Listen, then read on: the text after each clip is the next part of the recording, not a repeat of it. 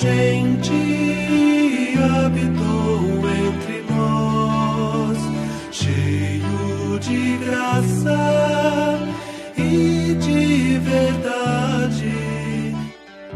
Você está ouvindo o podcast do Guilherme Kerr.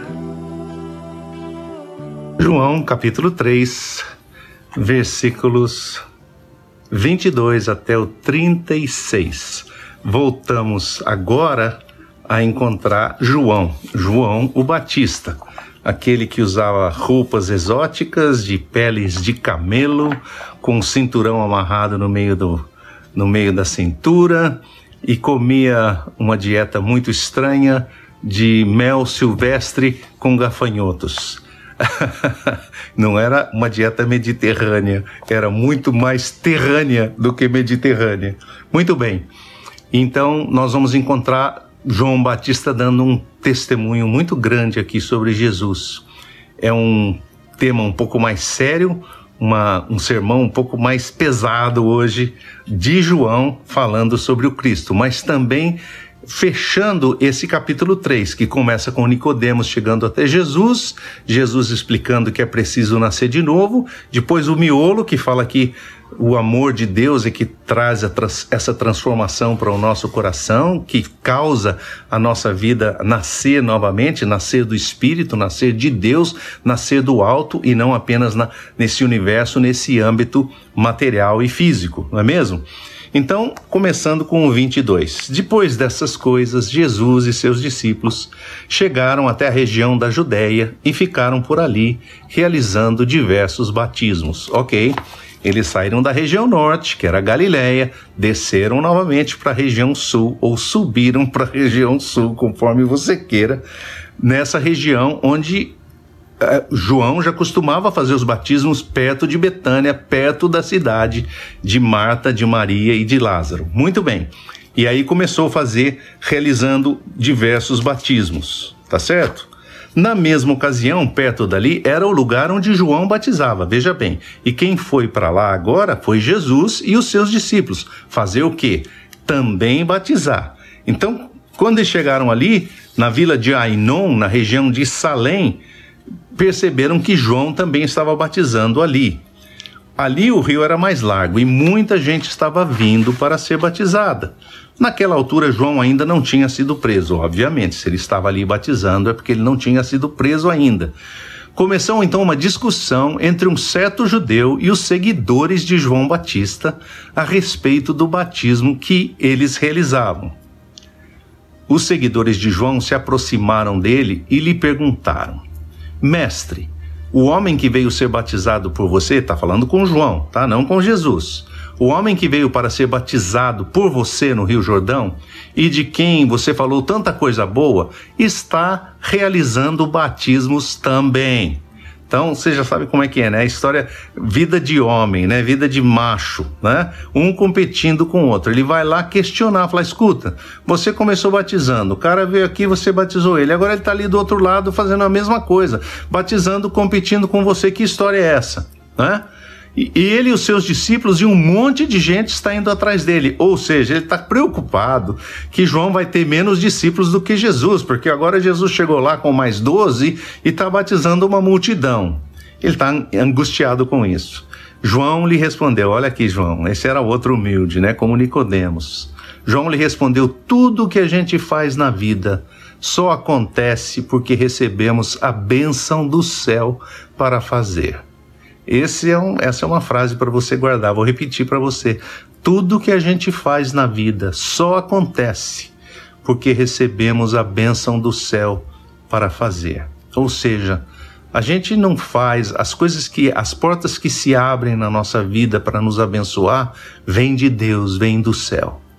E vocês todos se lembram bem do que eu disse, não lembram? Que eu não sou o Messias Sou apenas o que foi enviado para vir antes dele. Ou seja, eu sou aquele que vinha anunciar o Messias, agora ele chegou. O que é que vocês estão reclamando? Aí ele diz essa frase mais forte ainda: Quem possui a noiva é o noivo.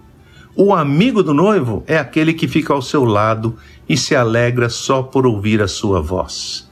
Essa é a alegria que eu sinto nesse momento.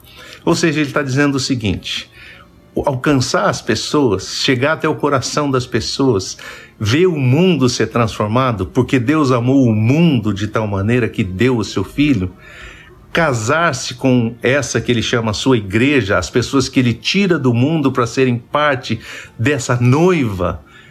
Quem tem a noiva, quem tem essas pessoas, quem tem direito à vida delas, quem tem direito à vida de qualquer pessoa, é só um, é o noivo, é Jesus.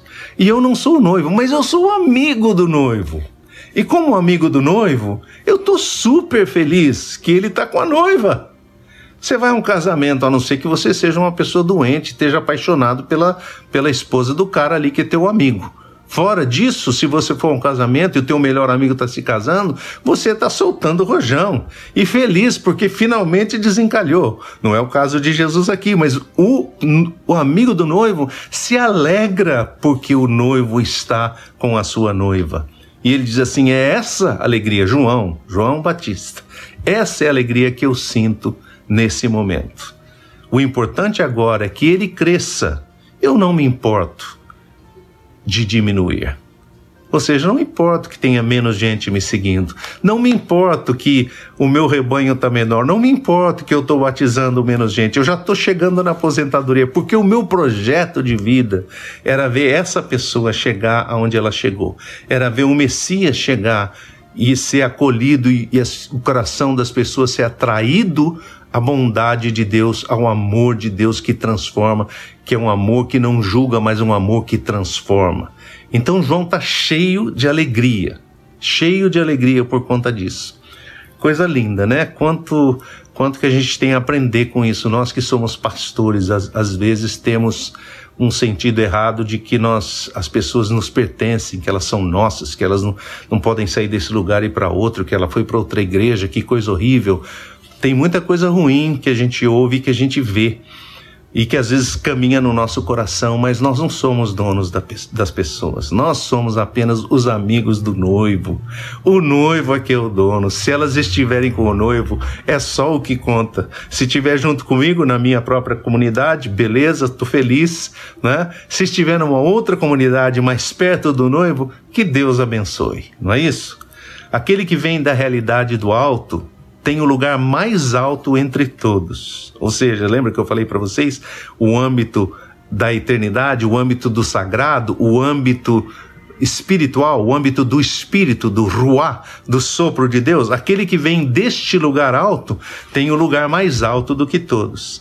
Quem vem da realidade desta terra pertence a essa terra e o seu assunto é limitado a isso. Não está falando de João Batista aqui, ele está dizendo, eu creio que o, o evangelista está falando aqui, desse que veio perguntar e falar: escuta, o que estava acontecendo? Você não pode deixar, ele está batizando lá um monte de gente, vai lá, corre lá. Então, essa pessoa está ligada à realidade dessa terra. Quando a gente está ligado à realidade dos números, da competição, quem é melhor, quem faz mais, quem, quem acontece mais, quem atrai mais, quem é mais carismático, quem tem mais pessoas no, no, no seu rebanho, seja lá qual for o tipo de competição desse tipo, está limitado, não estou dizendo que ele está fazendo alguma coisa necessariamente errada, se bem que talvez esteja, mas ele está limitado ao âmbito desta terra. Aquele que vem do céu tem de fato autoridade sobre todos. A autoridade de Jesus é sobre todos, não é apenas, é sobre todos. O que ele fala e o que ele vê é, e, desculpa, o que ele fala é o que ele vê e o que ele escuta, mas ninguém dá ouvidos ao seu testemunho. Ninguém aqui é hiperbólico. Na verdade, não, a maioria das pessoas não dá ouvidos ao seu testemunho. Por outro lado, as pessoas que o acolhem ou acolhem o seu testemunho chegam a esta certeza: Deus é verdadeiro. Então, quando você acolhe o testemunho de Jesus, a consequência é você chegar a esta conclusão: Deus é verdadeiro. Assim, aquele que foi enviado por Deus fala as palavras que vêm de Deus e derrama o seu espírito até transbordar. De novo, palavra e espírito caminham junto. Ele traz a mensagem que chega ao seu coração, à sua mente, transforma seu coração, a sua mente, e ele sopra o espírito que dá vida ao seu espírito, faz você nascer de novo. O pai ama o filho tão intensamente que entregou todas essas coisas aos seus cuidados. Todos os que confiam no Filho têm a vida sem fim.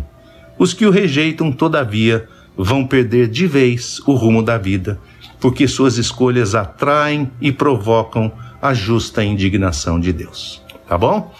Essa é uma boa palavra hoje. Deus abençoe você. Tenha uma semana muito boa na presença dele.